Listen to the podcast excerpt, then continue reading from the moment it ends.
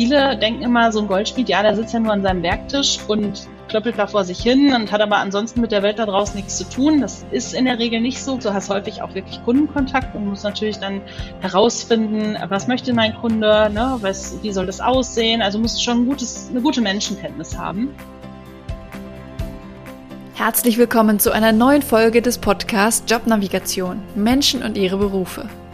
Mein Name ist Anni Nürnberg und in jeder Folge stelle ich dir einen neuen Beruf vor, damit du besser beurteilen kannst, ob dieser Beruf etwas für dich ist. Gleichzeitig lernst du einen spannenden Menschen und ihr oder sein Leben kennen. In dieser Folge geht es ums Heiraten. Ich habe 2019 geheiratet, also zum Glück noch vor der Pandemie. Und natürlich habe ich auch einen Ehering, den ich mir damals mit meinem Mann zusammen ausgesucht habe. Beim Aufnehmen dieses Interviews habe ich mir allerdings gewünscht, nochmal einen Ring machen zu lassen, weil mein Gast mich so von ihrer Arbeit begeistert hat. Mein Interviewpartner Birte ist Goldschmiedin und spezialisiert auf Trau- und Verlobungsringe. Wir unterhalten uns darüber, wie sie den perfekten Ring für ihre Kunden findet. Sie bringt viele Geschichten aus ihrer Arbeit mit. Und ich frage sie aus, wie sie auf diesen Beruf und ihre Spezialisierung gekommen ist. Das und noch viel mehr erfährst du in dieser Folge von Birte. Herzlich willkommen zurück, liebe Zuhörerinnen und Zuhörer. Ich habe heute einen ganz besonders spannenden Gast hier im Podcast. Sie heißt Birte und hat die Trauring Manufaktur in Aalen. Sie ist Goldschmiedemeisterin und das mit ganz viel Liebe für ihre Arbeit, so habe ich das zumindest bisher wahrgenommen. Sie hat sich spezialisiert auf Trauringe und Verlobungsringe. Mich würde ja zuerst interessieren, was ist denn eigentlich der Unterschied zwischen Verlobungs- und Trauringen? Also technisch gesehen. Der Zweck ist mir klar, aber gibt es da auch technischen Unterschied? Ja, morgen erstmal. Hallo Anni und äh, liebe Zuhörer. Ähm, also technischen Unterschied gibt's eigentlich nicht. Ähm, ein Verlobungsring zeichnet sich eigentlich eher dadurch aus, dass er in der Regel ein bisschen schmaler ist und filigraner als ein Ehering. Eheringe sind meist etwas breiter und ähm, ein Verlobungsring wird häufig auch später zum Vorsteckring, also zu dem Ehering dazugetragen. Wäre es natürlich unpraktisch, wenn der Verlobungsring sehr breit wäre und dann noch ein breiter Ehering dazu kommt und dann hast du einfach in Summe einen viel zu breiten Ring. Deswegen Verlobungsring einfach meist etwas schmaler und filigraner. Okay. Tragen die Leute auch beides? Ich habe keinen Verlobungsring gehabt, deshalb frage ich mich das. Na, das kann man aber ja nachholen. Du kannst dir ja jetzt noch einen Verlobungsvorsteckring wünschen. ähm, ja, also es wird tatsächlich häufig beides getragen. Also diese Kombination aus Verlobungsring der dann zum Vorsteckring wird. Also ist der gleiche Ring, der Name ist dann nur anders. Äh, und der dann dazu gesteckt zum Ehering äh, wird tatsächlich relativ häufig gemacht, weil wenn du einen äh, Verlobungsring hast und der dann zum Vorsteckring wird, dann kannst du beide Ringe an einer Hand tragen. So ist halt nur eine Hand besetzt mit Ringen und man kann an der anderen Hand zum Beispiel auch einfach nochmal einen Schmuckring tragen oder einfach irgendwie vielleicht mal ein Urlaubsmitbringsel oder so. Und man hat nicht beide Hände besetzt durch diese Ringe. Also viele machen das tatsächlich so und tragen dann den Verlobungsring zum Ehering. Was leider nicht immer funktioniert, wenn man nicht gut beraten ist. Aber wenn es funktioniert, machen es die meisten auch. Okay, spannend. Schon mal eine kleine Einführung in Ringe. Bist du denn selber auch ein, ein Schmuckträger? Trägst du gerne Schmuck? Sieht nicht so aus. äh, nee, tatsächlich äh, nicht unbedingt. Also ich trage gerne Ohrringe und sowas, aber Ringe trage ich ganz bewusst nicht. Einmal bei der Arbeit kann es schon mal hinderlich sein, da ich einfach ja ganz viel mit den Händen arbeite. Was aber mir noch ein bisschen wichtiger ist, wenn ich im Beratungsgespräch mit meinen Kunden bin, dann möchte ich nicht, dass die Kunden bei mir abgucken. Also ich möchte ja. gerne, dass die Kunden völlig frei entscheiden, was ihnen gefällt, also dass sie wirklich ihr eigenes Ding machen und nicht schauen, okay, was hat der Profi, ne, was, was trage ich für einen Ring und äh, dann gucken, okay, das, was sie trägt, muss gut sein, dann äh, möchte ich das auch haben. Also deswegen, ich möchte einfach niemanden beeinflussen durch das, was ich vielleicht gut finde oder was ich trage. Ja. Ähm, so ganz nach dem Motto, was auch bei mir hier an der Wand steht, uh, be yourself or be nobody. Und das ist mir total wichtig, dass die Leute halt wirklich nicht abgucken. Ja, Okay, verstehe ich. Also wir haben jetzt generell über Ringe und so gesprochen, jetzt mal langsam zu deiner Arbeit. Ähm, du bist ja Goldspiedemeisterin, aber du arbeitest wahrscheinlich nicht nur mit Gold, sondern auch mit anderen Materialien. Was sind genau. das noch? Also fachlich korrekt ähm, heißt der Beruf Gold- und Silberschmiedemeisterin. Mhm. Ähm, ich habe keine Ahnung, wer sich das ausgedacht hat. Also grundsätzlich geht es eher um die Bearbeitung von Edelmetall. Ähm, dieser Beruf ist ja extrem alt. Also es ist ein ganz, ganz altes Handwerk und ich vermute, dass es einfach daher kommt, weil ganz früher wurde eben Gold und Silber bearbeitet. Das ist jetzt aber nur eine Vermutung. Ähm, schlussendlich geht es wirklich um Edelmetalle, also Gold, der Klassiker, äh, Silber natürlich ähm, und dann gibt es aber auch Palladium äh, oder Platin. Und bei Gold denkt ja jeder immer an dieses typische Gelbgold. Es gibt aber auch noch andere Goldlegierungen. Also es gibt ja auch noch Rotgold, Roségold, Weißgold und dann gibt es auch von vielen Firmen noch eigene Goldlegierungen. Die nennen, die haben dann so blumige Namen wie Rosewood Gold oder Champagne Gold oder Apricot Gold oder ich weiß nicht was. Also es gibt unfassbar viele verschiedene Goldlegierungen, was ja alles dazugehört. Wenn jemand sagt Gold, dann meint er in der Regel einfach Gelbgold, also den Klassiker. Mhm. Und Goldlegierung heißt, dass da irgendwelche anderen Materialien in dem Gold mit drin sind. Genau, also eine, alle ähm, Edelmetalle werden immer legiert verarbeitet. Das bedeutet, also Legierung ist im Prinzip ein anderes Wort für Mischung. Also ähm, du hast immer, das, also das Ausgangsmaterial ist Feingold. Feingold bezeichnen wir einfach mit 1000 Anteilen. Wenn man schon mal so einen äh, Goldbarren zum Beispiel gesehen hat, da steht immer 999,999. Da abstrahieren wir einfach und sagen 1000. Das ist unser Ausgangsmaterial. Und die typischen Goldlegierungen sind 333er Gold, 585er Gold und 750er Gold. Mhm. Diese Zahl beschreibt den Feingoldanteil in Bezug auf 1000 von der Gesamtlegierung. Bedeutet, bei einem 585er Gold sind 585 Anteile Feingold und 415 Anteile sind Zusätze. Mhm. Das können verschiedene Zusätze sein. Bei den Klassikern, also bei einem klassischen Gelbgold, ist es zum Beispiel Silber und Kupfer. Das sind die Legierungsbestandteile und durch diese Gesamt, also diese Gesamtmischung ergibt dann zum Beispiel 585er Gelbgold. Mhm. Oder Rotgold, Roségold, Weißgold, wie auch immer. Es sind immer verschiedene Mischverhältnisse und dann verschiedene Legierungspartner. Okay. Spannend. Also, dass es sowas wie Weißgold gibt, das wusste ich, aber dass es da auch nochmal, was weiß ich, Champagne und sowas gibt, das war mir gar nicht klar.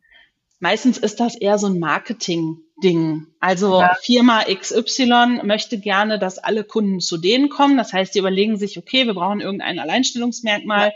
Wir entwickeln jetzt eine Goldlegierung, meinetwegen 750er Champagne Gold oder so. so nennen wir jetzt einfach mal. Wir können, du kannst dem Kind ja jeden Namen geben, also ist völlig ja. egal. Hauptsache, es klingt sexy. Das bedeutet immer, also dieser Feingoldanteil ist immer gleich. Das sind dann auch wieder 750 Anteile Feingold. Aber diese Zusätze, diese 250 Anteile, die dann noch fehlen auf 1000, das kann dann sein Silber, Kupfer in verschiedensten Mischverhältnissen. Äh, das können auch aber andere Legierungsbestandteile noch sein, zum Beispiel Palladium. Und dadurch verändert sich der Farbton. So, und dann musst du einfach nur eine pfiffige Marketingabteilung haben. Die geben dem Ganzen dann einen hübschen Namen. Das lässt sich gut verkaufen und die Kunden sehen dann, ach, guck mal, hier Material Champagne Gold oder was auch immer, gibt's nur bei Firma XY. Dann müssen wir dort bei dieser Firma unsere Ringe kaufen, weil wir wollen ja genau dieses Material. Also es ist eigentlich mhm. eher so ein Marketing-Ding. Ja. ja. Aber du kannst auch selber äh, verschiedene Goldlegierungen machen oder kaufst du diese fertig? Ich kaufe sie fertig. Ähm, das hat einfach was mit Vereinfachung zu tun. Ich habe auch gelernt, wie man legiert. Also als Goldschmiedemeister kannst du auch legieren. Wahrscheinlich kannst du es als Geselle genauso gut. Ähm, also kannst dir natürlich auch bei einer Scheideanstalt, also so heißen diese Firmen, wo man Edelmetalle kauft. Du kannst dir natürlich auch Feingoldgranalien kaufen, äh, Feinsilber, du kannst dir Kupferplättchen kaufen und kannst es natürlich selbst zusammenmischen. Ähm, ich mach's nicht. Ich mache es mir da einfach einfach an der Stelle mhm. tatsächlich. Mhm. Also ich bestelle die Materialien so fertig, ligiert. Dann habe ich auch die Gewissheit, es ist immer exakt der gleiche Farbton, da weicht nichts voneinander ab. Gut, wird es wahrscheinlich auch nicht, wenn ich selber ligiere, aber der Aufwand ist einfach ein höherer. Und den ja. Schritt spare ich mir. Ja. Und wie, wie verarbeitet man diese Materialien? Mit, also mit was für Werkzeugen zum Beispiel arbeitet man dann? Also ein Goldschmied arbeitet klassischerweise erstmal mit einem Hammer tatsächlich. Es ist äh, Schmied. Also das äh, tatsächlich haben wir verschiedene Hämmer. Sagt man Hämmer? Hammer? Also, es ist nicht nur ein Hammer, es sind mehrere davon. Und ähm, ansonsten, also was du auch in der Ausbildung lernst, sind so die ersten Schritte sind immer Sägen, Feilen, Biegen, dann kommt Schmieden. Das sind so die Grundfertigkeiten, die jeder Goldschmied erstmal erlernt. Und dann kommt es natürlich ein bisschen drauf an, was man so macht. Also da ich jetzt komplett auf diesen Ringbereich spezialisiert bin, gibt es einfach ähm, Werkzeuge zum Beispiel, die in einer normalen Goldschmiedewerkstatt jeder hat und jeder braucht, die ich aber zum Beispiel fast gar nicht mehr brauche. Also so, so, ne, das differenziert sich dann so ein bisschen. Bei einem Goldschmied ist es so, du hast wahnsinnig viel Werkzeug für die ganz verschiedensten äh, Arbeitsschritte. Aber wenn man sich spezialisiert, braucht man davon nur noch einen gewissen Teil. Also, weil es gibt Walzen, es gibt Profilwalzen, Blechwalzen, es gibt zig verschiedene Pfeilen, also nicht Brettpfeile, Vogelzungenpfeile, Rundpfeile, Dreieckspfeile und also ich könnte da jetzt ein, ich könnte jetzt eine Stunde lang Monolog halten über, was gibt es für äh, Werkzeuge. Mhm. Also eine Goldschmiedewerkstatt ist extrem umfangreich ausgestattet in der Regel mit wirklich ganz, ganz verschiedenen Werkzeugen für die verschiedensten Arbeitsschritte. Also man kann sich das so ein bisschen ableiten. Also jeder, der mal beim Zahnarzt war, hat schon mal einen kleinen Auszug von dem gesehen, was der Goldschmied auch tatsächlich am Platz hat. Echt? Ja, es ist äh, nicht so unterschiedlich. Also die äh, Schaftstärke ist meistens ein bisschen anders, aber ähm, das ist ja für den Kunden erstmal egal. Optisch sieht vieles ähnlich aus. Ähm, ich würde vermuten, beim Zahnarzt ist ein bisschen sauberer, aber ansonsten ähm, findet sich tatsächlich vieles wieder. Ja. Spannend, das hätte ich echt nicht gedacht. Also früher war ja auch zum Beispiel der Beruf des Zahntechnikers und der Beruf des Goldschmieds gar nicht so weit auseinander. Also da früher ja auch viele Zahnimplantate oder diese, diese ganze Zahnersatz ja aus Edelmetall tatsächlich angefertigt wurde, waren viele Fertigungsschritte ähnlich. Bei den jüngeren Zahntechnikern ist das nicht mehr so sehr der Fall, weil einfach heutzutage niemand hat mehr irgendwie einen Goldzahn oder so. Alle nehmen dann lieber ein Keramik oder, ne, dass es einfach nicht so auffällt. Aber früher waren tatsächlich Zahntechniker und Goldschmied Berufe, die sich recht ähnlich waren. Spannend, das wusste ich auch noch nicht. Deswegen machen wir das hier ja. ja, ich lerne auch bei jeder Folge was dazu. Das ist doch super. Ja, definitiv. Ähm, das war ja jetzt so, also jetzt haben wir so ein bisschen über den handwerklichen Teil deiner Arbeit gesprochen, aber das ist ja nicht alles. Was, was machst du denn noch? Was gehört noch zu deinem Beruf?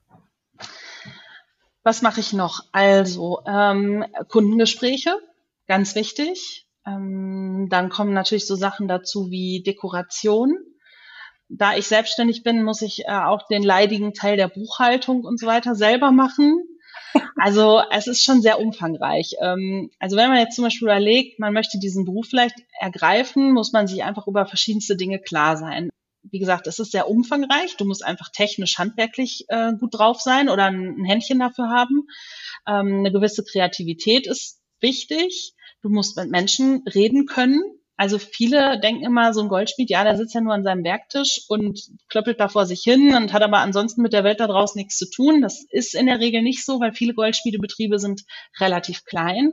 Das heißt, du hast häufig auch wirklich Kundenkontakt und musst natürlich dann herausfinden, was möchte mein Kunde, ne, was, wie soll das aussehen? Also musst schon ein gutes, eine gute Menschenkenntnis haben.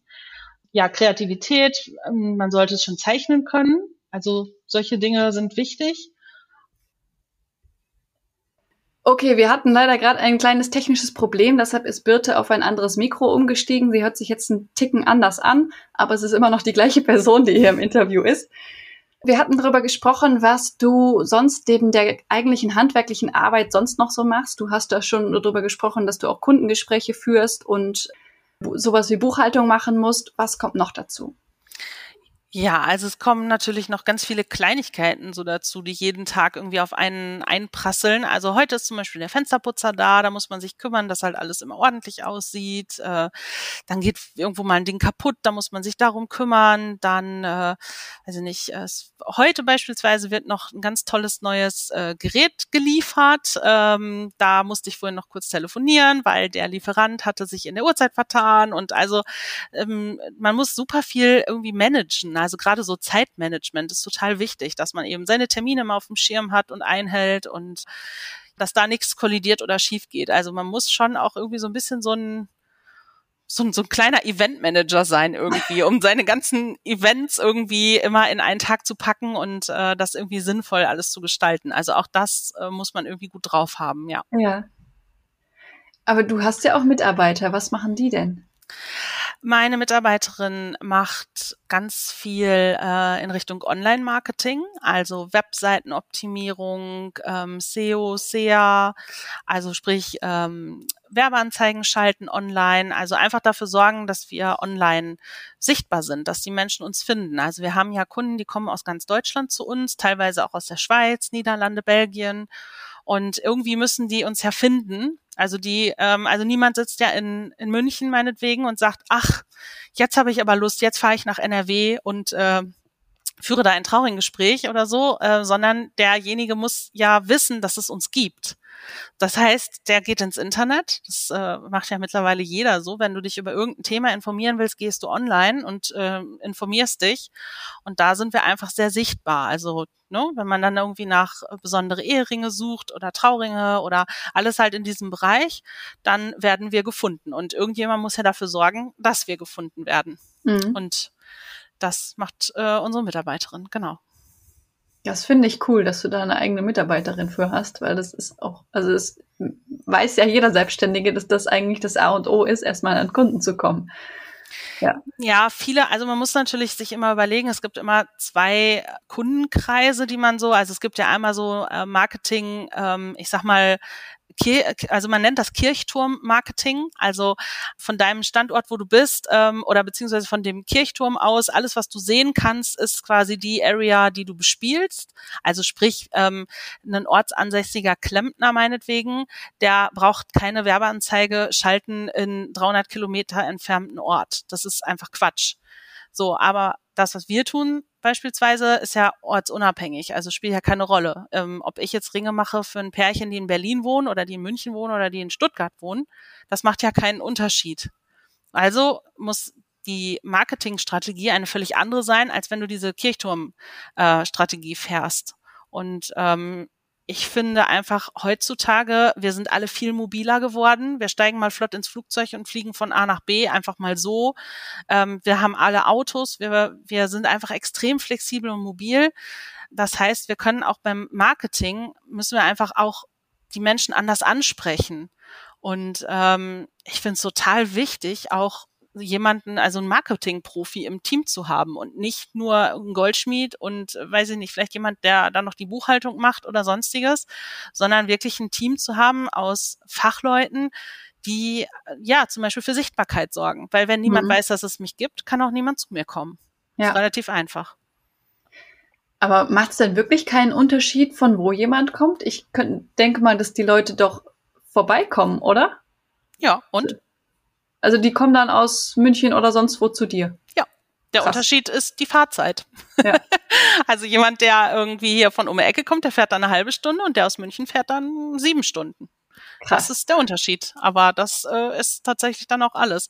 Es gibt natürlich mittlerweile auch viele Paare, die, ich sage einfach mutig genug sind und äh, eine Fernberatung machen, die einfach mhm. sagen, okay, mir reicht das jetzt über Zoom oder äh, übers Telefon oder so. Wir sind schon so gefestigt mit unserer Idee, das kann auch gut funktionieren. Dafür braucht man natürlich als Kunde auch immer ein gewisses Vorstellungsvermögen. Also wenn jemand sagt, ich kann mir diese Dinge einfach nicht vorstellen, ich weiß nicht, ich bin da einfach noch total unentschlossen, da macht es wirklich Sinn, vorbeizukommen. Ansonsten kann man viele Dinge auch tatsächlich über Zoom klären. Also auch das ist eine gute Möglichkeit. Mhm. Wie läuft denn so ein Beratungsgespräch ab? Entspannt. also ähm, wir sind hier bei mir mitten auf dem Land. Um uns herum ist mehr oder weniger nichts außer grüne Wiese. Und ähm, ja, wir setzen uns hier hin. Ich nehme mir in der Regel so ein bis zwei Stunden Zeit für die Paare. Ähm, es kommt in der Zeit auch kein anderer Termin, also wir werden nicht gestört dadurch, dass irgendwer an der Tür klingelt oder so, vielleicht maximal der Postbote.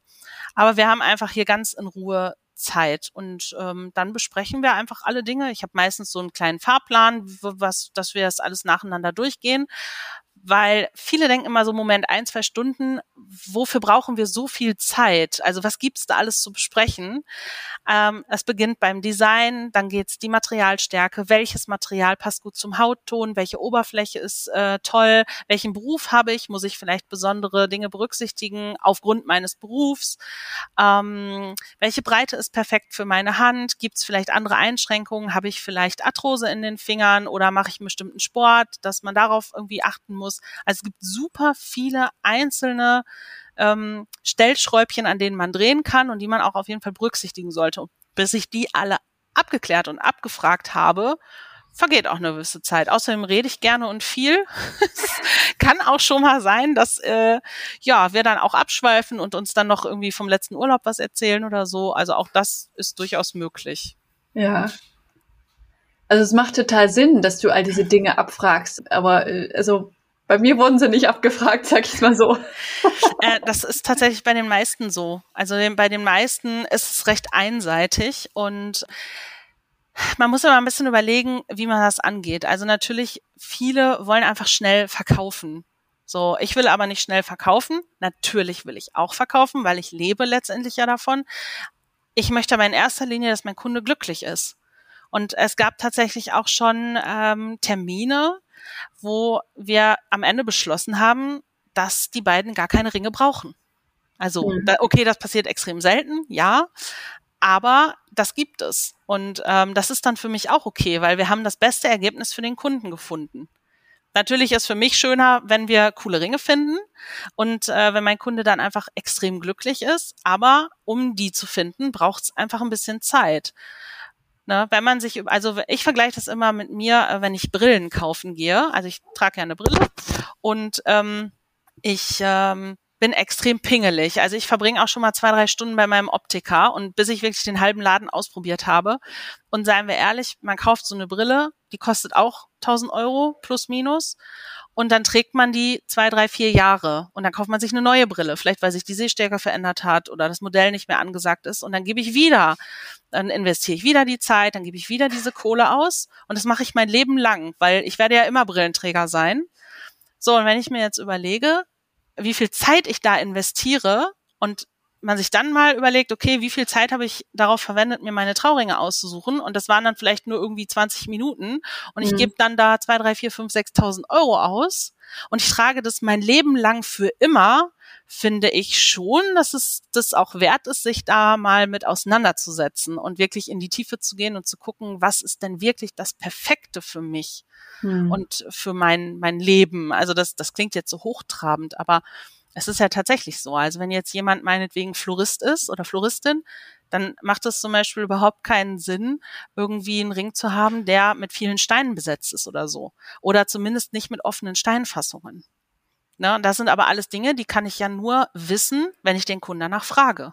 Ja, ja. Klar, das macht voll Sinn. Ja der Kunde kommt ja nicht rein und hat irgendwie ein Schild um, auf dem irgendwie steht, ähm, weiß ich nicht, ich hatte mal einen Sportunfall, mein äh, rechter Ringfinger ist irgendwie äh, ein bisschen krumm und außerdem neige ich zur Arthrose und ich spiele ein Instrument und ach ja, übrigens, ich arbeite im Steinbruch oder ich bin Chemiker und ähm, weiß ich nicht, also das hat ja, kein Kunde kommt ja rein und hat so ein Schild um, wo alle Infos draufstehen. Das heißt, mhm. wir setzen uns hier hin und machen erstmal eine vernünftige Bedarfsanalyse. Das klingt mhm. sehr technisch, aber das ist der Grundstock für eine vernünftige Entscheidung. Mhm. Ähm, was für eine Besonderheit haben dann vielleicht äh, Gespräche für einen Verlobungsring? Da ist ja wahrscheinlich nur eine Person, die da ist. äh, ja, in der Regel nur eine Person, ja. Ähm, meistens sind es Männer, die einen Verlobungsring für eine Frau kaufen. Also es ist tatsächlich so. Es ist, ich hatte Schade. Ich hätte mir gewünscht, dass es doch mehr Frauen sind. Äh, nee, tatsächlich nicht. Also es gibt ab und zu Frauen, die dann aber für ihre Frau einen Ring kaufen. Aber Frauen zum Beispiel, die für Männer einen Verlobungsring kaufen, ist bei mir zumindest extrem selten und äh, Männer, die für ihren Mann einkaufen, ist auch recht selten. Also im Verlobungsringbereich ist es tatsächlich meist noch wirklich so dieses Mann-Frau-Ding ähm, oder Frau-Frau. Mhm. Ähm, insgesamt aber recht, ja, es ist meist, meistens wirklich Klischee, ähm, der Mann kauft für die Frau. Äh, bei mir ist es so, ich sehe die Frau ja in dem Moment nicht. Also der kommt ja alleine. Das heißt, ich möchte ein Foto sehen von der Frau. Wenn es mhm. geht, zwei, drei, vier Fotos, weil ich möchte wissen, um wen geht's? Also für über wen sprechen wir und für wen designen wir hier einen Ring? Ich werde ganz oft komisch angeguckt, wenn ich diese Frage stelle. So, hey, hast du ein Foto? Dann immer so, hä, ja, wie Foto, wofür? Äh, hat mich noch nie jemand gefragt. Ja, ich sag klar, aber ich will doch wissen, über wen wir sprechen. Also ich kann mir doch nicht einen Ring ausdenken, wenn ich nicht weiß, für wen. Also ich zum Beispiel jetzt persönlich, ich bin äh, 1,84 Meter groß. Ich bin eher eine Zwölfe als eine Elfe. Der Ring muss bei mir doch völlig anders aussehen als jetzt bei dir zum Beispiel. Mhm. Du bist viel kleiner und viel zierlicher. So, vom Typ her? Ist man eher sportlich oder ist man eher vielleicht so ein bisschen in eine Vintage-Richtung unterwegs? Darf es ein bisschen rustikaler sein? Welches Material passt zum Hautton? Das sind alles Dinge, die ich ja erst wissen kann, wenn ich die Person zumindest mal gesehen habe auf einem Foto. Mhm. Am besten wäre es, der bringt die Frau mit. ähm, Gut, dann ist die Überraschung hin. Das heißt, das, ich kann verstehen, wir müssen etwas abstrahieren, aber ja. zumindest ein Foto möchte ich sehen. So, mhm. und dann geht's weiter, ne? Das Thema Ringgröße, da müssen wir mal ein bisschen gucken, ob es schon die Möglichkeit gab, die Ringgröße rauszufinden. Oder ich kann die Ringgröße meistens auch ganz gut von einem Foto abschätzen. Das glaubt immer keiner, aber es funktioniert tatsächlich ganz gut. Also, dass wir wirklich rausfinden, welche Ringgröße ähm, mhm. hat der Mensch, der da einen Ring bekommen soll. Und das sind so ein bisschen so die zwei Fallstricke. Also einmal optisch, um wen geht's? Und Ringgröße, wie groß soll der Ring sein? Weil es ist total blöd, wenn ein Verlobungsring in dem, in diesem Moment nicht passt. Ja oder im schlimmsten Fall zu klein ist. Ein bisschen zu groß ist meist nicht so schlimm, dann kann, kann man im Zweifel den Ring erstmal auf den Mittelfinger umstecken oder so, aber zu klein ist halt der absolute Worst Case. Ja. Und äh, das sind so ein bisschen so die Besonderheiten beim Verlobungsringkauf, dass du halt oder dass ich dann einen Ring entwerfe für jemanden, den ich nicht live kenne. Und mhm. ungesehen mache ich das gar nicht. Also ich habe noch nie einen Verlobungsring gemacht für jemanden, den ich nicht zumindest auf einem Foto gesehen habe. Mhm. Weil dann habe ich keinen Zugang dazu. Dann kann ich das nicht einschätzen, wie auch. Ja. Kann man denn die Ringgröße auch im Nachhinein noch verändern? Mm, ja, also bei den Ringen, die ich anfertige, immer, weil das ist meiner Meinung nach ein ganz wichtiges, äh, ein ganz wichtiger Faktor bei so einem Ring, dass man die Größe eben nochmal verändern kann. Ähm, es ist natürlich klug, zuzusehen, dass es nicht zu viele Ringweiten sind. Also ne, zwei, drei Größen geht eigentlich immer. Wenn es dann zehn Größen, also ich hatte tatsächlich auch schon mal zehn Größen. Ähm, ja, das war extrem. Da muss ich sagen, habe ich mich auch voll verhauen. Ich habe zehn Größen zu klein geschätzt. Das lag daran, weil die Frau hatte eine sehr, sehr, sehr große Ringgröße. Also die größte Ringgröße, die ich für eine Frau je gemacht habe. Und da habe ich einfach daneben gelegen, weil mhm. ähm, da griff auch kein Erfahrungswert mehr oder so. Das ja, war einfach speziell. Ich habe den Ring dann einfach komplett einmal neu angefertigt. Ja. Ähm, und es kommt immer ein bisschen aufs Design drauf an. Also bei manchen Designs geht es halt unsichtbar, so dass man gar nicht sieht, dass der Ring nochmal angepasst werden musste. Bei manchen Designs ist es nicht unsichtbar möglich, dann sieht man das so ein bisschen, wobei ich das natürlich immer so arbeite, dass das nicht auffällt. Mhm. Was ist denn der ausgefallenste Ring, den du gemacht hast?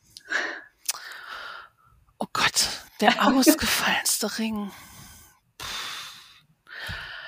Boah, das kann ich so gar nicht sagen. Ähm, es sind ja immer die Menschen, die so dahinter stecken, also die die Geschichten eher, die so dann dazugehören. Also ich hatte mal ein ganz verrücktes Pärchen zum Beispiel, die ähm, er war so ich sag mal, so, so ein ganz normaler Kerl einfach. Und äh, sie war sehr gothic, also sehr schwarz, sehr düster. Beide total liebenswert, aber ähm, äh, wahnsinnig unterschiedlich. Und äh, sie hat sich einen Ring gewünscht mit einer Spitze vorne dran, äh, die so scharfkantig ist, dass sie damit theoretisch Papier schneiden könnte. Äh, ja, das fand ich schon recht schräg. Also wie gesagt, die waren total liebenswert, die beiden. Ähm, super sympathisch, aber das war schon ein Wunsch, der jetzt nicht so alltäglich war. Ich habe dann auch gesagt, so vielleicht ist es einfach besser so für einen alltäglichen Gebrauch, dass der Ring nicht so scharfkantig ist. Wir haben uns dann auch darauf geeinigt, aber sie war ein bisschen traurig. Also sie hätte es gerne etwas extremer gehabt. Geht ähm, schon fast als Waffe durch dann. Ja, wäre tatsächlich. Also auch jetzt ist der Ring schon echt grenzwertig, aber äh, sie war happy am Ende damit und äh, ja, das war dann eher so ein bisschen schräger, ne? Oder ich hatte einmal eine Anfrage für einen Verlobungsring.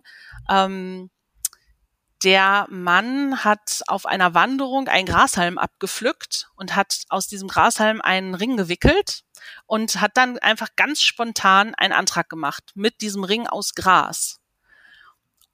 Die Frau war nicht begeistert und hat Nein gesagt, tatsächlich. Ähm, ich weiß nicht, ob das an dem Ring lag oder an der Situation oder ob sie einfach noch nicht bereit war. Auf jeden Fall äh, hat sie tatsächlich zu diesem Grasring Nein gesagt.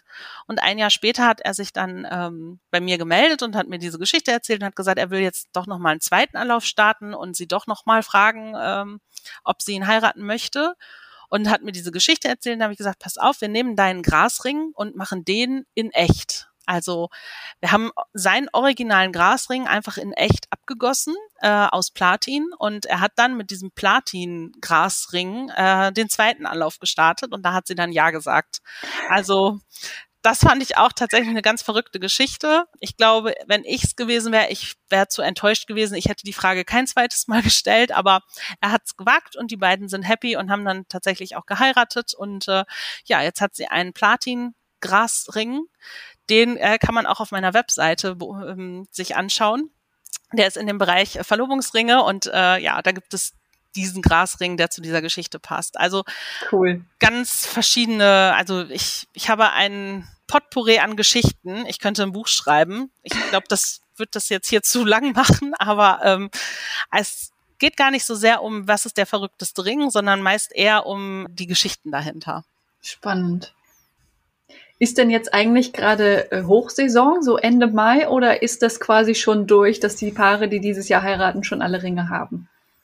Ähm, kann ich gar nicht so klar beantworten, muss ich sagen, weil das sehr schwankend ist. Also die letzten zwei Jahre, als Corona war zum Beispiel, waren super viele Paare auch sehr kurz entschlossen, weil es war ja so, es war ja Januar rum, dann kam Corona, dann kam der erste Lockdown, ähm, dann war klar, okay, wir wissen alle nicht, wie das weitergeht und extrem viele Paare haben ihre Hochzeiten verschoben auf das Jahr drauf, also letztes Jahr 2021. Mhm.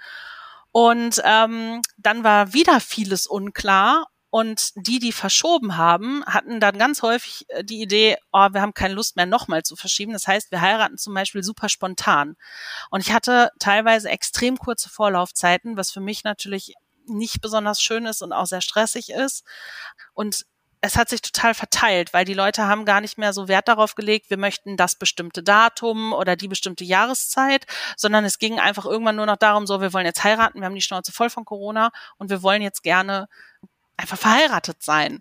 Und deswegen hm, gab's, gibt es gar nicht so dieses klare Saisonding, also dass man sagt, jetzt ist super viel und dann ist super wenig.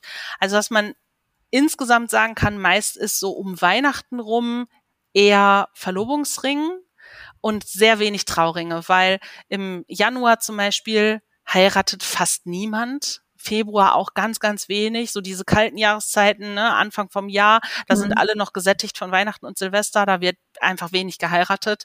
November, Dezember ist ähnlich, also die vier Monate, da passiert meist weniger. Aber die Paare sind ja auch ganz unterschiedlich von ihrer Vorlaufzeit. Also es kann durchaus sein, dass du im November ganz viele Pärchen hast, die aber erst im April, Mai im Jahr darauf heiraten. Deswegen ist, also dieses klare, wann ist Saison, gibt's eigentlich gar nicht mehr. Okay. Was für eine Vorlaufzeit brauchst du denn? Mehr ist besser. Also ich habe auch nichts dagegen, wenn jemand mit einem Jahr Vorlaufzeit kommt. Ähm, schön sind ansonsten so fünf, sechs Monate. Das ist so ein hm. Bereich, der ist einfach sehr entspannt. Ja, dann kann man einfach in Ruhe über alles sprechen und wenn dann nochmal ein Termin sein muss, warum auch immer, dann kann man den einfach ganz in Ruhe vereinbaren. Oder wenn, ähm, weiß ich nicht, vielleicht irgendwie nochmal was dazwischen kommt oder es muss irgendwann nochmal verschoben werden oder so, dann haben wir einfach Zeit, dann ist nicht so unter Zeitdruck. Ansonsten, also ich sag mal, so ein Minimum sind so acht bis zehn Wochen ist schon so ein, so, so, so zwei, zwei, drei Monate ist schon so ein Minimum-Ding. Alles drunter kann funktionieren, kann ich dann aber nicht mehr versprechen, müssen wir dann echt im Einzelfall gucken. Also mhm. wenn man einfach die Zeit hat, ist es schöner, einfach mit genug Vorlauf, also wie gesagt, so ein halbes Jahr ist ein, ist ein guter Wert, dann wirklich zu kommen, um einfach das in Ruhe zu machen und nicht äh, so den Gedanken zu haben, okay, jetzt müssen wir gucken, wie lange ist die Lieferzeit vom Material, wie lange braucht dies, wie lange braucht das und dann, wenn das alles so auf Naht ist, das wird dann schon mal echt stressig. Und wenn das viele auf einmal machen, so wie letztes Jahr, also da war ich abends manchmal ganz froh, dass ich noch wusste, wie ich meinen Namen schreiben muss, weil mehr wäre dann auch nicht gegangen. Boah, krass, ja. Das kann ich mir vorstellen. Wie bist du denn eigentlich darauf gekommen, Goldschmiedin zu werden? Äh, ich bin gar nicht darauf gekommen. Mein Vater ist auf die Idee gekommen. Meine Zeugnisse sahen immer ungefähr so aus. Englisch, Französisch 5, Mathe 6, Kunst 1. Also oder auch schon, das war schon in der Grundschule, da gab es ja noch diese Zeugnisse, wo so geschriftlich steht, da stand da so, weiß ich nicht, Birte ist äh, extrem kreativ und ähm, kann ganz toll irgendwie zeichnen und malen und Handwerk super. Ja, sie beherrscht den Zahlenraum von eins bis hundert, äh, aber es braucht noch ein bisschen Arbeit so ungefähr. Und äh, irgendwie zeichnete sich das schon früh ab, dass ich echt ein Händchen habe für kreativ, also dass ich sehr kreativ bin und aber auch handwerklich gut drauf bin. Und ähm, als ich so 16 war, war so die Frage, okay, ich muss ein Praktikum machen oder ne, welchen Beruf will ich mal er, ergreifen? Also das ist ja so die Phase, wo man sich Gedanken macht. Und mein Vater kam und meinte, ja, werd doch Goldschmied. Und ich wusste nicht, was ein Goldschmied macht. Also ich habe bis bis dahin habe ich gedacht, okay, so ein Schmuckstück, das kommt halt fällt aus irgendeiner Maschine raus und dann ist das halt fertig. So, also mir war mhm. nicht klar, dass da jemand sitzt und das wirklich baut, also anfertigt. Ja, und dann habe ich mir einfach selber einen Praktikumsplatz gesucht bei einem Goldschmied. Zwei Wochenenden, Freitag, Samstag und bin dann dahin gefahren und äh, ja, habe mir das einfach angeguckt, weil ich gedacht habe, gut, wenn er diese Idee hat, er wird sich was dabei denken, er kennt mich gut und äh, ja, dann habe ich einfach dieses zwei Wochen, also zwei Wochenendpraktikum quasi gemacht und das hat mir so viel Spaß gemacht, dass danach einfach völlig klar war, das wird mein Beruf, ich werde Goldschmied, dann mache ich meinen Meister und dann mache ich mich selbstständig. Also der Plan stand. Und den habe ich dann verfolgt. Cool. Zielstrebig von Anfang an. Ja, doch. Also ähm, ich bin so ein bisschen titelgeil. Deswegen war auch klar, ich will auf jeden Fall meinen Goldschmiedemeister haben. Also ja. Äh, ich, ähm, das ist natürlich bescheuert. Also ein, Gold, ein Goldschmiedegeselle, der einfach ein bisschen Erfahrung hat, der ist genauso gut wie ein Meister auch. Also da, das ist kein großer Unterschied. Aber ich wollte einfach diesen Zettel an der Wand haben. Also ich wollte einfach diesen Meisterbrief und äh, das fand ich cool. Und äh, das hat sich, also die Möglichkeit gab es einfach und dann habe ich das so straight durchgezogen und ich habe äh, tatsächlich im gleichen Jahr die Gesellen und die Meisterprüfung gemacht. Wow. Das ist äh, schon ziemlich Banane eigentlich, aber es hat gut funktioniert bei mir ja, dann habe ich noch ein bisschen gearbeitet und dann habe ich mich tatsächlich schon selbstständig gemacht. Ich war 25, als ich meinen Laden aufgemacht habe. Hut ab. Das ist eine Leistung. Ja, stimmt. Es äh, war auch nicht immer alles so durchdacht. Manches, äh, bei manchem hatte ich auch einfach Glück. Ja. Ja, manchmal hatte ich auch Pech. Dann habe ich auch viel Lehrgeld bezahlt und habe auch schon viel erlebt, also Negatives wie Positives. Aber gut, mittlerweile mache ich das schon eine, eine Zeit lang und ähm, da ist schon einiges an Erfahrung jetzt zusammengekommen, ja. Ja. Gibt es denn außer in einem Goldschmiedeladen zu arbeiten noch andere Möglichkeiten, also wo, wo man arbeiten kann, wenn man fertiger Goldschmiedemeister ist? Ähm, ja, also ich würde einmal gar nicht mehr den Unterschied machen zwischen Geselle und Meister, mhm. weil im Goldschmiedehandwerk ist der die Meisterpflicht zum Beispiel abgeschafft worden. Okay. Also Goldschmied ist ein zulassungsfreier Beruf. Du brauchst keinen Meister zum Beispiel für die Selbstständigkeit. Ich finde das ein bisschen schade, weil äh, das wertet diesen Meister halt so ein bisschen ab. Viele wissen das nicht, deswegen ist das vielleicht nicht so wichtig, aber ähm, es macht erstmal keinen Unterschied. Wenn du Goldschmied bist oder auch Goldschmiedemeister bist, kannst du mehr oder weniger überall arbeiten. Also du kannst ähm, einfach als Angestellter Goldschmied arbeiten in äh, bei einem Juwelier. Also das ist vielleicht nochmal wichtig zu sagen, dass viele verwechseln Juwelier und Goldschmied oder denken, das wäre das Gleiche. Das mhm. ist nicht so. Ein Juwelier ist ein Händler, der handelt mit Handelsware, stellt aber nicht selbst her. Jetzt gibt es Juweliere, die zum Beispiel sagen, so, wir fertigen selber an. Ja, das kann sein. Das bedeutet aber nicht, dass der Juwelier selbst anfertigt, sondern dieser Juwelier hat dann einen angestellten Goldschmied, der für ihn irgendwas anfertigt. Also das ist wichtig. Das wäre so, als wenn man einen Automechaniker und einen Autoverkäufer gleichsetzt und sagt, die machen doch das Gleiche. Nein, es ist grundunterschiedlich. Mhm. Und das wissen viele nicht. Und viele denken, der ähm, Juwelier wäre der, der es macht und der es äh, anfertigt und so. Ähm, aber letztendlich es ist immer der Goldschmied, der dahinter steht. So, also das ist einmal wichtig. Das heißt, man kann einfach als Goldschmied angestellt bei einem Juwelier arbeiten. Du kannst dich natürlich selbstständig machen. Ähm, du kannst auch in Industrieunternehmen arbeiten. Also es gibt ja auch zum Beispiel in der Schmuckindustrie wo dann tatsächlich die Dinger aus einer Maschine rausfallen, so salopp gesagt. Die, diese Schmuckstücke müssen dann aber ja noch weiterverarbeitet werden. Da müssen dann zum Beispiel Gusskanäle abgeschnitten werden, dann müssen, die Ringe müssen vielleicht poliert werden oder Oberflächen müssen aufgebracht werden. Also all solche Dinge, ähm, das hat dann nicht mehr viel mit Kreativität zu tun, sondern eher wirklich mit reiner handwerklicher Arbeit ähm, irgendwie absägen, polieren und sonstige Dinge. Also wenn man jetzt nicht so kreativ unterwegs ist, aber mehr Bock einfach auf diesen reinen handwerklichen Abarbeiten hat, dann kann man zum Beispiel in so eine Richtung gehen. Du kannst aber als Goldschmied auch, also eine Goldschmiedeausbildung auch super nutzen als Fundament für viele andere Dinge. Also gerade wenn man zum Beispiel in so einem Bereich feinmechanische Sachen oder Modellbau, ähm, also alles, was eigentlich mit filigraner Handarbeit zu tun hat, ähm, kann das eine super Basis sein. Spannend. Du hast im Vorgespräch erzählt, dass du, äh, also dass dein Laden in Anführungsstrichen ja gar nicht so so normal, so so typisch ist. Du, dass du dein Konzept verändert hast. Erzähl doch mal darüber.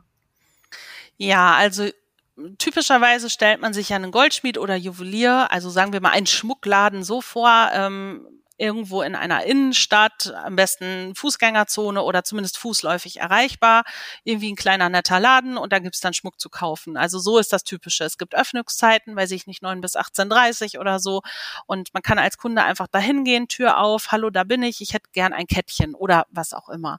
So ist er erstmal der typische Juwelier oder Goldschmied ähm, ich habe das auch so gemacht, also ich habe so angefangen und äh, habe dann aber irgendwann für mich erkannt, das macht mir keinen Spaß. Also es gibt einfach auch genug davon. Der Markt ist gesättigt. Es gibt Juwelierketten, die diesen Standardschmuck verkaufen. Ähm, und das ist ja auch okay, ne? wenn jemand jetzt einfach ein, ein Standardkettchen oder was auch immer braucht, dann kann er da hingehen. Da, dafür muss es mich nicht geben. Und ähm, irgendwie, ich, es hat mir einfach keinen Spaß mehr gemacht. Dann habe ich gedacht, gut, das hat auch irgendwie nichts mehr mit meinem Handwerk, was ich erlernt habe, zu tun. Jetzt kannst du natürlich in die Richtung gehen und sagen, ich mache einfach ähm, nur Anfertigungen oder ich gehe in diese Richtung Anfertigungen. Ähm, hat mir auch nicht so viel Spaß gemacht und ich war immer so der Ansicht, ähm, such dir einen Beruf, der dir Spaß macht, dann musst du in deinem Leben keinen Tag arbeiten. Also das war immer so mein Grundcredo und ich habe mir überlegt, gut, was kann ich machen, damit ich quasi nicht arbeiten muss und ähm, bin dann drauf gekommen, dass einfach Schmuck mit einem hohen ideellen Wert, also ich kann etwas machen, was jemand anderem einfach was bedeutet. Das macht mir Spaß. Also ich habe wirklich den das rausgesucht, wo ich gedacht habe, gut, was an meinem Beruf ist das, wo ich richtig Bock drauf habe, wo ich für brenne, was mir einfach unglaublich viel Freude bereitet und ähm, ja, Schmuck mit hohem ideellen Wert. Und dann kommt man sehr schnell auf diesen Bereich Trauringe, Verlobungsringe. Es gibt auch noch einen anderen Bereich, das ist so der ganze Bereich Trauerschmuck. Mhm. Ähm, der Markt ist aber relativ klein und ich wollte auch nicht permanent mit Trauernden mich umgeben. Also ich mache das tatsächlich trotzdem manchmal. Manchmal ergibt es sich auch, weil von meinen Brautpaaren zum Beispiel schon mal ein Partner verstorben ist oder so. Das äh, gibt es auch, dass ich äh, mich dann kümmere und da weiterhelfe. Aber grundsätzlich war erstmal die Idee, okay, welches Schmuckstück hat einen ganz hohen ideellen Wert für seinen Träger? Ja, dann bin ich bei dem Bereich gelandet und äh, dann habe ich gedacht, okay, wie kann ich das gut umsetzen? Also erstmal, indem ich Ruhe reinbringe. Also weg aus der Innenstadt und weg von Öffnungszeiten und hin zu individueller Terminvereinbarung. Weil mhm. so kann ich gewährleisten, dass ich Zeit, mir Zeit nehmen kann für meine Kunden. Wenn die ihren Termin haben, dann kommt halt nichts sonst. Das hatte ich ja vorhin schon mal gesagt. Dann haben wir keine Störungen. Wir sind hier im Grünen. Wir haben hier einen tollen Blick in den Garten und es ist einfach ruhig und entspannt. Hier ist keine Hektik. Ich habe viele Kunden, die sagen, boah, wenn wir zu dir fahren, das ist so wie Urlaub. Also es ist einfach nicht so, man, wir befinden uns hier nicht in so einer typischen äh, Fußgängerzone Verkaufssituation, sondern es ist eher so ein bisschen so wie zu Gast bei Freunden. Hm. Und ähm, das finde ich auch total schön, weil ich möchte mich an meinem Arbeitsplatz ja auch wohlfühlen. Und ich finde das einfach viel entspannter. Und wir sind hier in einem alten Gutshof mit ähm, einer tollen Einfahrt und wir haben hier so ein paar Hühner und ein paar Gänse rumlaufen und wir haben unsere Hunde, also wir haben drei Hunde, die flitzen hier rum. Ähm, es gibt einen ganz tollen großen Kamin hier im Verkaufsraum, wenn man so will, also im, im Verkaufswohnzimmer, nennen wir das mal so. Im Winter mache ich den an. Es gibt einfach eine ganz tolle Atmosphäre und ich möchte einfach, dass die Menschen sich erstmal wohlfühlen und nicht, auch nicht keine Erwartungshaltung haben an sich selber. Also, dass sie nicht denken, die müssen hier hinfahren und müssen was entscheiden oder müssen irgendwie zum Beispiel sich Ringe aussuchen, die so Standard sind oder was von ihnen erwartet wird. Also all diese Dinge gibt es hier nicht. Und deswegen war halt der erste Schritt zu sagen, ich brauche eine, ein anderes Arbeitsumfeld, wo ich auch diese Dinge alle liefern kann, also wo ich diese Ruhe habe, wo ich mir diese Zeit nehmen kann. Und ich kann das nicht, wenn ich zum Beispiel in so einer Fußgängerzone bin, dann, dann klopft halt schon der Nächste an der Tür und möchte gerne irgendwas. Und vielleicht will er nur kurz einen Batteriewechsel oder nur eine kurze Frage stellen oder fragen, wo ist der Nachbar gerade oder irgendetwas. Und diese ganzen Störungen ähm, wollte ich loswerden. Also habe ich erstmal die Location geändert und die, das Thema Öffnungszeiten abgeschafft, weil ich das ich finde, das ist so ein bisschen von gestern. Oder es funktioniert für manche Bereiche gut, das ist okay, aber für diesen Bereich fand ich, funktioniert es einfach nicht gut. Also bei mhm. mir ist zum Beispiel auch so, dass ich meist Samstag oder samstags noch lange arbeite, weil samstags einfach viele Menschen gut Zeit haben. So, das wird mir doch nichts bringen, wenn ich sage, ja, Samstag bin ich von, von 10 bis 13 Uhr da. Das hilft nicht, weil das ähm, ist einfach am, am Bedarf vorbei. Ja, ja, finde ich ein sehr schönes Beispiel, dass, äh, dass man ja nicht nur einen Beruf wählt, der einem Spaß macht, sondern dass man auch innerhalb des Berufes ja sich auch noch den Spielraum schaffen kann, das so zu machen, dass man noch lieber da arbeitet. Ja, das ja. ähm, finde ich auch. Und ich finde das total wichtig. Also immer wenn ich mich mit Leuten unterhalte, die irgendwie unzufrieden sind mit ihrem Job, ganz häufig kommt dann so, ja, aber in meinem Bereich geht das ja nicht so wie mhm. bei dir. Und dann braucht das meistens keine zehn Minuten, bis wir den Punkt haben, der doch geht. Also ja. wichtig ist einfach mal so über den Tellerrand hinaus zu gucken und sich auch mal Dinge zu trauen, einfach mutig zu sein, wirklich sein ja. eigenes Ding zu machen, weil ich bin halt wirklich felsenfest davon überzeugt, wenn man etwas tut, was einem wirklich, wirklich Spaß macht, dann macht man es auch richtig gut und dann wird ja. es auch erfolgreich.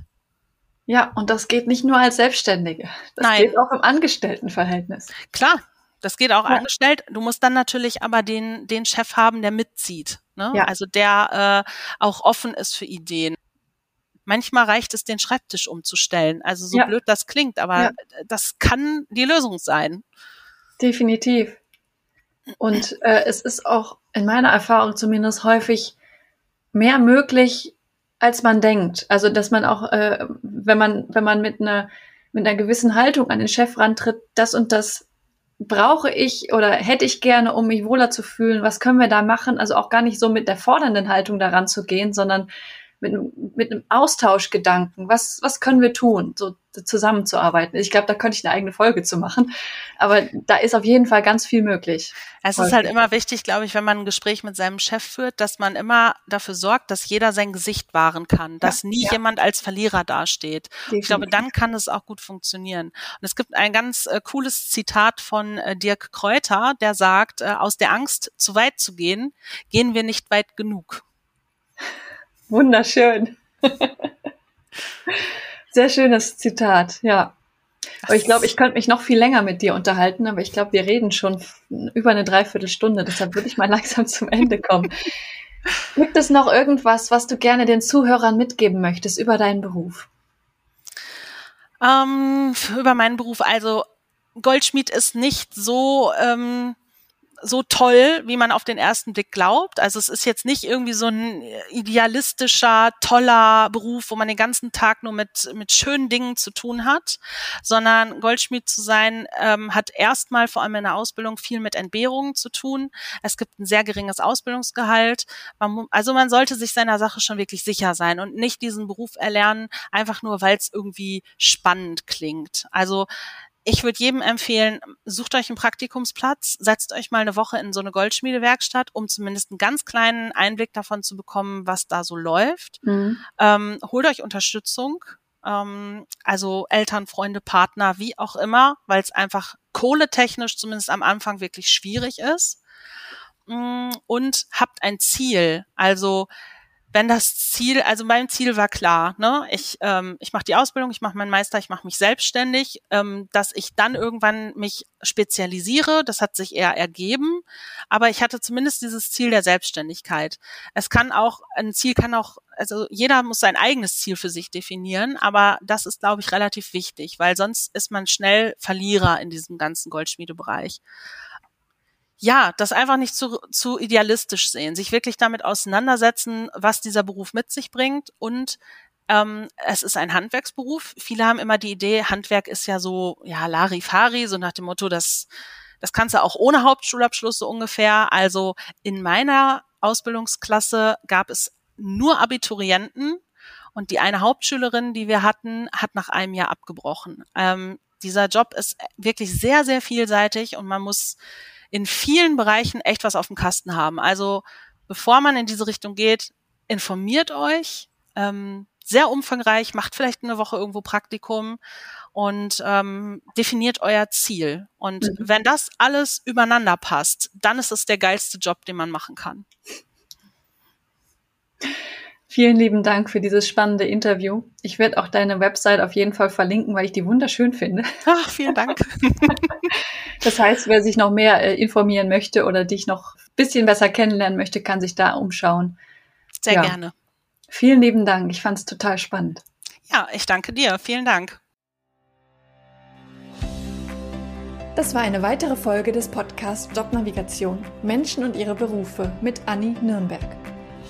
Wenn ich dich mit diesem Interview inspirieren konnte, freut mich das tierisch, denn dafür mache ich diese Arbeit. Hör dir auch gerne noch andere Podcast-Folgen an, um die Unterschiede zwischen möglichen Berufen klarer zu verstehen und dich von verschiedenen Menschen inspirieren zu lassen. In den Show Notes verlinke ich dir ähnliche Folgen. Wenn dir das Interview gefallen hat, habe ich eine kleine Bitte an dich. Bitte geh in deiner Podcast-App auf die Übersichtsseite dieses Podcasts und gib ihm eine Bewertung. Am besten mit 5 Sternen. Das kannst du jetzt machen, während du den Rest der Folge hörst. Damit hilfst du mit, dass noch mehr Menschen von dem Podcast profitieren können. Vielen lieben Dank. Vielleicht bist du ja auf der Suche nach einem Beruf, in dem du so richtig glücklich bist, wie meine Gäste in diesem Podcast. Wenn du dir Unterstützung wünschst bei der Frage, welcher das für dich sein könnte und wo du so richtig aufgehst, helfe ich dir gerne, Klarheit zu finden. Du hast dabei die Wahl. Du kannst dir selbst in einem strukturierten Online-Kurs selbst erarbeiten, welcher Beruf dich maximal erfüllt. Oder du wirst von mir im Coaching an die Hand genommen und wir gehen den Weg gemeinsam. Wie ich bei beiden Varianten vorgehe, kannst du dir in Folge 100 anhören. Mehr Informationen zu meinen Angeboten findest du auf der Webseite. Sie ist in den Show Notes verlinkt. Wenn du mehr zu mir als Person erfahren möchtest, empfehle ich dir, die Folgen 10 und 20 anzuhören. Dort erzähle ich von meinem eigenen Weg, der mich zu meinem Traumjob, nämlich dem Berufscoaching, geführt hat. Es ist so schön, einen Beruf zu haben, wo du wirklich gerne hingehst, in dem du mit Leichtigkeit erfolgreich bist, wo du deine Stärken und Talente einsetzen kannst, der dich einfach auf allen Ebenen erfüllt und glücklich macht. Ich wünsche dir von Herzen, dass du dieses Gefühl erlebst, und zwar möglichst jeden Arbeitstag. Deine Anni von Jobnavigation.